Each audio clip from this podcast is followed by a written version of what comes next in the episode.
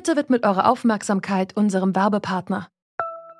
Die Suche nach geeigneten Mitarbeitenden kann viel Zeit in Anspruch nehmen, muss sie aber nicht unbedingt, denn man kann sich helfen lassen. Zum Beispiel mit den Premium-Stellenanzeigen von Indeed, denn damit wird eure Stellenanzeige in der Suche sichtbarer und Bewerberinnen und Bewerber werden schneller auf euch aufmerksam. Indeed schenkt euch jetzt 75 Euro Startguthaben für eure Premium-Stellenanzeigen. Klickt dazu auf den Link in den Show Notes. Es gelten die AGB. Das, was ich heute kennengelernt habe und gesehen habe, ist meines Erachtens eine gute Wahl gewesen. Sie ist ohne Komplikationen abgelaufen. Nach internationalen Standards ist nicht zu kritisieren. So hat die CDU-Politikerin Karin Strenz die Wahlen im Kaukasusstaat Aserbaidschan kommentiert, und zwar im staatlichen Fernsehen der Autokratie. Der Ausschnitt ist bis heute auf ihrem YouTube-Channel zu sehen. Offizielle Wahlbeobachter schätzen das anders ein, Amnesty International und Reporter ohne Grenzen ebenso. Opposition und freie Presse werden hier unterdrückt. Das war 2010 so, in dem Jahr von Strenz TV-Auftritt und auch noch heute. Das Land knüpft immer wieder Verbindungen zu deutschen Politikerinnen und Politikern, Medienschaffenden und sogar zu Universitäten in Europa. Aber wozu das Ganze? Wozu braucht Aserbaidschan die PR? Das fragen wir uns heute. Es ist Freitag, der 9. April. Mein Name ist Janik Köhler. Hi.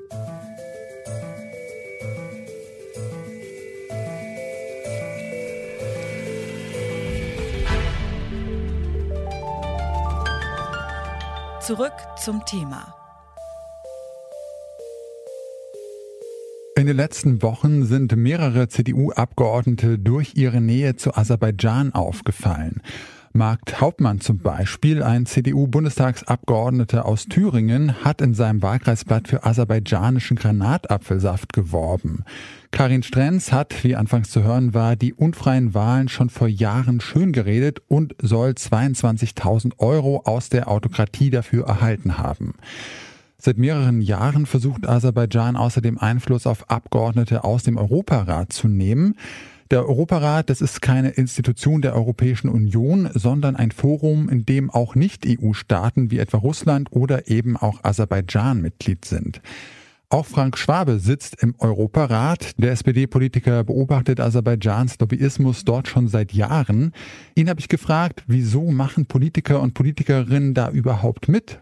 Das, was wir wissen, ist, dass Aserbaidschan mindestens 6,39 Millionen Euro eingesetzt hat, um im Umfeld des Europarates ähm, ja, Abgeordnete zu beeinflussen. Das muss nicht immer direkte Korruption sein.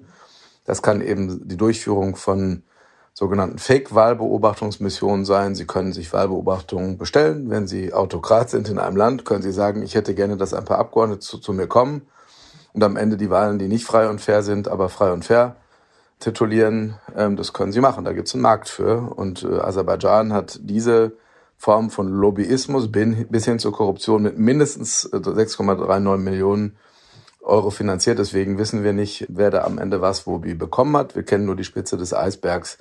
Wieso machen das Abgeordnete? Es ist so ein Reinrutschen, nicht? Sie, sie, die, die bekommen erste Einladungen, nehmen daran teil, entwickeln eine gewisse Nähe. Dann sagen die, Mensch, komm doch mal vorbei, mach mal eine Reise. Und irgendwann fühlen sie sich verantwortlich und auch verpflichtet gegenüber diesem Land und, und sind vorsichtiger und mäßigender in ihrer Kritik, bis hin, dass sie am Ende bestellte Pressemitteilungen zu bestimmten Konfliktthemen äh, entsprechend äh, veröffentlichen.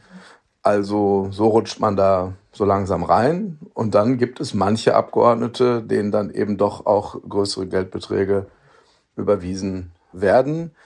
Beim Europarat ist es ein ganz klarer Mechanismus, dass dort Politikerinnen und Politiker aus Deutschland zum Beispiel, die in Deutschland recht unbekannt sind, die Chance haben, ich sag mal, groß rauszukommen. Also ein deutscher Abgeordneter, der in die USA reist, ist dann nicht so besonders viel wert. Da haben sie Mühe, spannende Gesprächspartner zu finden. Fahren sie aber in kleinere Länder des Europarats, zum Beispiel nach Aserbaidschan, da ist ein deutscher Abgeordneter, der auch ein Hinterbänkler ist im Bundestag, eine große Nummer. Und da können sie dann den Präsidenten treffen und Ministerinnen und Minister treffen und kriegen das sozusagen volle Programm, fast wie ein Staatsgast. Und das verführt, selbst wenn es am Ende vielleicht nur geringe Summen sind, äh, die da sozusagen äh, gezahlt werden. Und was genau verspricht sich denn Aserbaidschan jetzt davon, eher unbekanntere Politikerinnen und Politiker aus dem Europarat äh, für sich zu gewinnen? Die wollen sich vor Kritik schützen, die wollen Kritik minimieren. Und der Europarat ist die Organisation, die nicht nur befugt ist, sondern die geradezu die Aufgabe hat, kritisch die Menschenrechtslage, die Demokratielage, die Rechtsstaatslage sich anzugucken und entsprechend zu bewerten. Und diese Bewertungen sind bei Aserbaidschan immer sehr, sehr schlecht, weil sie der Realität leider entsprechen. Wäre schön, wenn es anders wäre, dann können wir auch andere Berichte machen. Und diese kritischen Berichte wollen sie aber nicht. Also versuchen sie, kritische Berichte zu verhindern, versuchen sie kritische Wahlbeobachtungen zu verhindern und versuchen sich Leute genehm zu machen, die am Ende äh, ihnen sozusagen nach dem Munde reden und, und de deren Geschäft betreiben. Das ist passiert im Europarat, nicht nur aus Deutschland heraus, sondern auch aus Italien, aus Spanien, aus Belgien heraus, aber eben auch aus Deutschland heraus. Und da sind es eben nun mal CDU, CSU, Bundestagsabgeordnete, aktuelle und ehemalige, die dort äh, betroffen sind und zurzeit sonst niemand anderes. Dass Aserbaidschans Lobbyismus erfolgreich ist, bezweifelt Frank Schwab übrigens. Eine Zeit lang habe das Land tatsächlich Abstimmungen im Europarat zu seinen Gunsten beeinflussen können. Dies sei aber heute nicht mehr so. Aber es wird klar, worauf Aserbaidschan abzielt. Beeinflusst man Politikerinnen und Politiker, beeinflusst man auch Abstimmungen und letztlich die Berichte des Europarats. Aber auch in Deutschland ist Aserbaidschan aktiv und zwar nicht nur auf den hintersten Bänken der Unionsfraktion. Es gibt diverse Vereine, die die deutschen Beziehungen zu Aserbaidschan pflegen wollen, zum Beispiel das Deutsch-Aserbaidschanische Forum. Dort sind auch ehemalige deutsche Politikerinnen und Politiker aktiv. Anna Meyer-Mertens ist Geschäftsführerin von Transparency International in Deutschland und sie sieht das kritisch. Ich habe sie gefragt, welche Bedeutung diese Vereine für die Einflussnahme von Aserbaidschan haben. Ja, offensichtlich sind das Organisationen, auch eine Art Lobbyorganisation, die den Auftrag haben, diesen Image von Aserbaidschan zu verbessern in der Öffentlichkeit.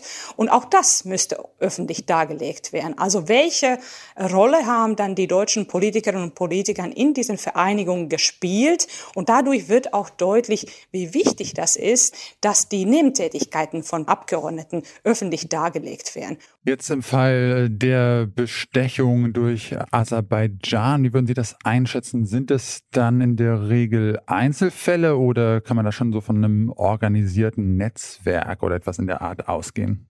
Also es sieht zumindest aus, dass es gut organisiert ist von der Seite Aserbaidschans. Was uns hier überrascht und doch schockiert, dass es hier und da doch recht erfolgreich war, auch in Deutschland.